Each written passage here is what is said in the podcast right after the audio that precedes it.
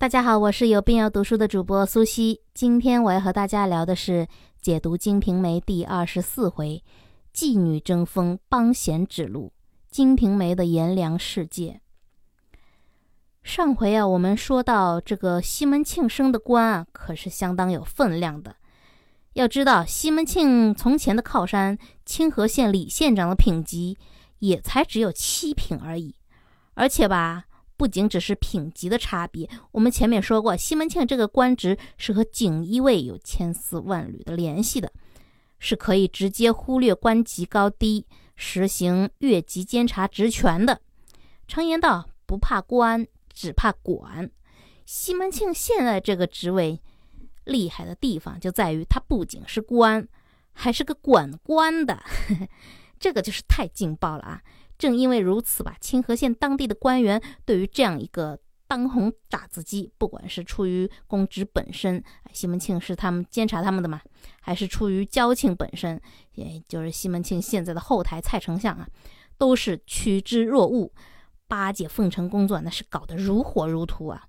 我们这就来看看这帮人的表现啊，先是这个刑事监察局的夏局长。哎，我们知道这位主原先是西门庆的巴结对象，而且按照职务来说啊，西门庆是副职，夏局长本人啊是正职。可是这会儿谁还会计较职务正负呢？本来西门庆平时就对夏局长颇为殷勤，所以这会儿啊，夏局长那也是 礼尚往来啊，当即令牌一挥，立刻就派了二十个牌军送给西门庆做上任礼物。这牌军呢，就是。古代官员出行的时候，在前面举回避牌子，啊，敲锣开道的军汉，属于官员们前呼后拥排场的重要组成部分啊。这一送啊，就是二十个。那往后西门大官人在县里面的派头有多牛，我们可以想象啊。然后又是李知县，本来呢，西门庆从前啊，只是知县大人跟前的一条好走狗啊。这如今啊，昔日的走狗一步登天，一夜之间他变成了顶头上司。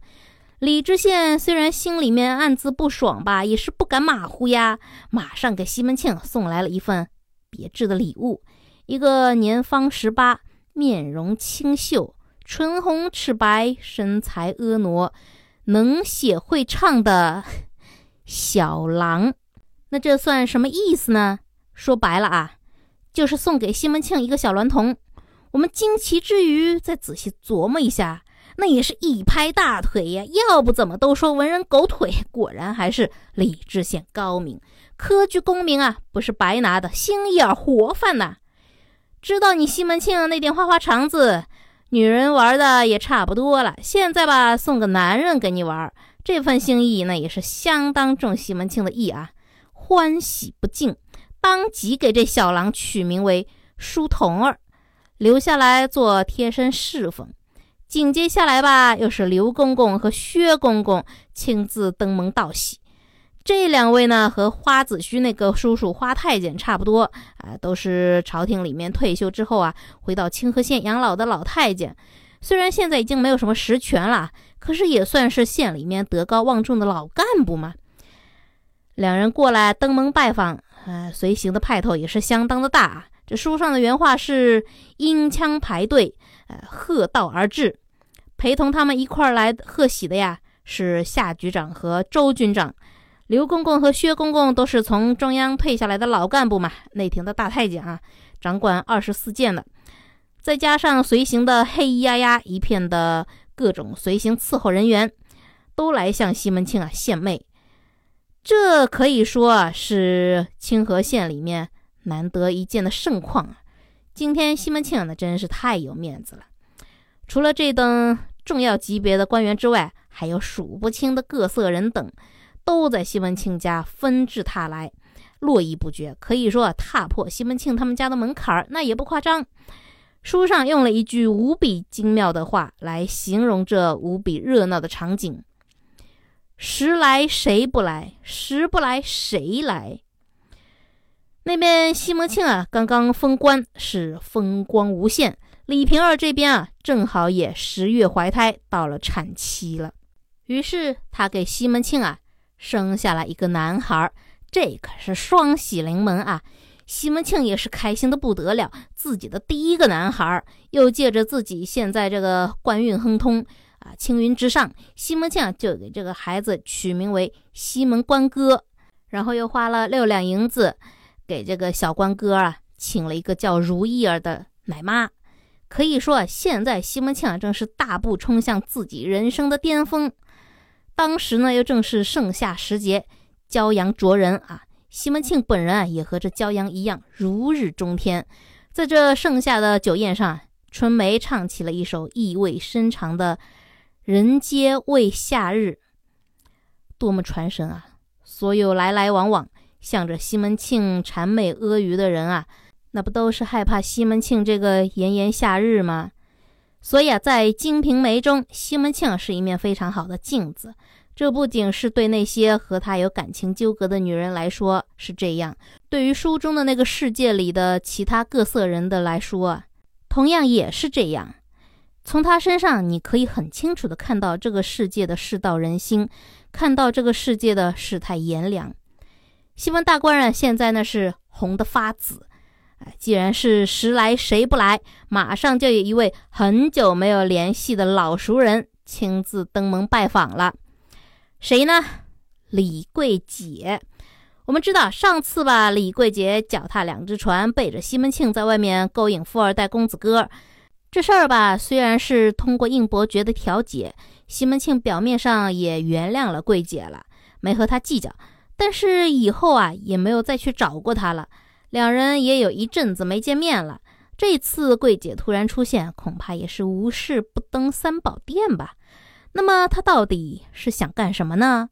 原来桂姐这次啊过来是要专门拜月娘做干娘的，她亲手为月娘做了一双鞋，又准备了一份厚礼，对着月娘那是毕恭毕敬的磕了八个头。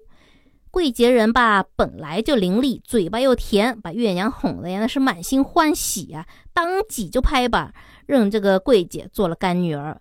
这本来是二奶的身份，一下子就变成了干女儿，这这这乍一看嘛，我们还有点不适应。不过再仔细一想，我们也不得不叹服啊，桂姐这一手确实是高明。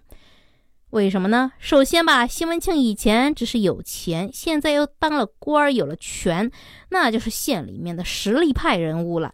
桂姐在丽春院里面接客，如果她还是西门庆二奶的身份。试想，谁还敢来包她出台呀？那这不是砸自己的生意吗？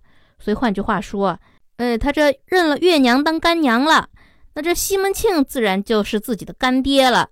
那是既撇清了自己的关系吧，又拉了这么一位实力派的干爹当后台。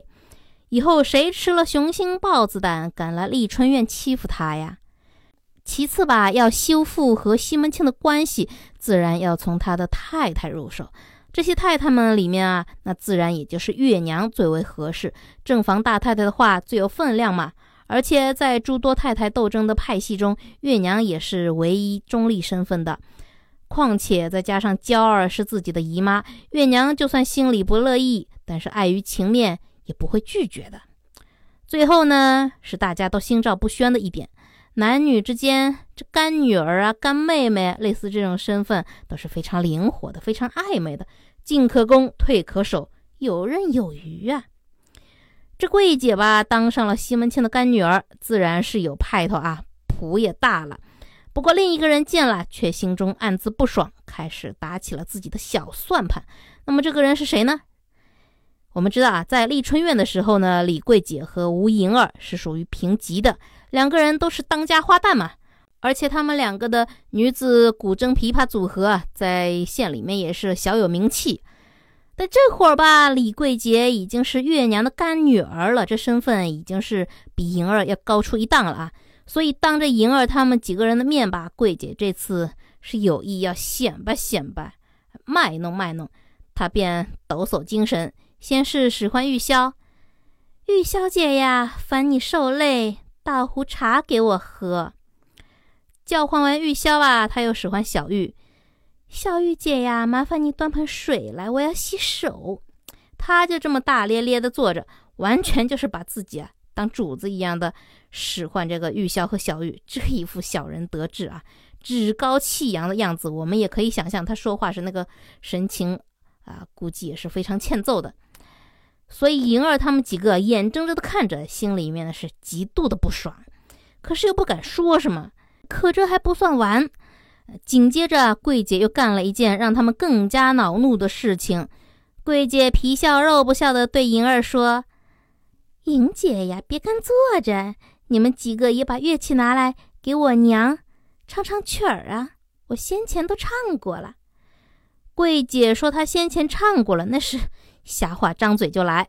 但是吧，最重要的是，他这话里边对莹儿他们几个人的自尊心啊，其实是有很大的伤害的。为什么呢？在明代，像莹儿、桂姐他们这种类似的特殊技巧手工业者是低人一等的。西门庆的太太里面啊，像金莲、玉楼啊，他们都会乐器啊、唱曲儿啊，特别是金莲啊，乐伎出身，职业的。可是嫁给西门庆之后啊，除了私下单独和西门庆在的场合，其他的不管是家中的酒宴还是外面的应酬，你有看到过他们出来献曲一首吗？从来没有的。这不是说他们在端架子，这是身份问题。你唱了就是自己扇自己的耳光，承认自己比听歌的人低一等，所以啊，不是随随便便可以出来唱的。啊，现在桂姐要莹儿为月娘唱歌。纯属居心不良，因为现在除了月娘坐在主位之外啊，她桂姐自己也坐在主位上。她现在不是月娘的干女儿了吗？要莹儿为月娘唱歌，那说穿了就是要莹儿唱歌给她听。要知道，她和莹儿在一前一天吧，身份还是同级的两个姐妹啊。那如果说前面吧，她在莹儿面前臭显摆自己在，呃，西门庆家现在是干女儿的身份，也就是恶心了莹儿一下。那么现在她这个要求就已经是很过分了，是在羞辱莹儿了。可是莹儿现在虽然内心怒火中烧吧，但毕竟月娘在场，不便发作，也只能是强忍怒气，取过琵琶来弹唱了一首《花遮翠楼》。呃，那也算是暗中反击了一下桂姐。讽刺她就是个 给点阳光就自以为，呃，可以灿烂的遮住翠楼的小花儿。莹儿啊，弹唱完了，但憋了一肚子火没处发呀。正好那天很多人都过来西门庆家贺喜，应伯爵也在，所以莹儿啊便找应伯爵诉苦，说桂姐这小贱人如何如何狗仗人势，盛气凌人，把堂前桂姐当面羞辱她的事情说了一遍。应伯爵听完了，便安慰银儿说。你看着我，等会儿就给你出这口恶气。这个小蹄子，一来呢，见大哥做了监察官，又管着县里面的刑事审判，要借他的权势撑腰；二来呢，又怕大哥以后不去他那边了，所以假作认干女儿，要拴住大哥这条线。我说的对吧？我这就教你一招啊！他既然认了大嫂做干娘，你何不也买些礼物认六嫂？平儿做干娘，反正他和你过去都是花四弟一条路上的人，如今各走各的路，又有什么关系呢？那莹儿听了呀，点头称是，连连道谢。我们来看一下应伯爵的这段话，太透彻了。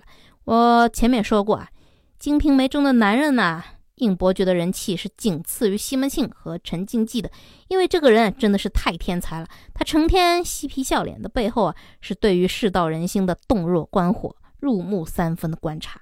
他整天不正经啊，插科打诨的说着让人拍案叫绝的荤段子，可是真遇到事儿啦，又往往能够绕开云山雾罩的表面，而一针见血、鞭辟入里的抓住事态的本质。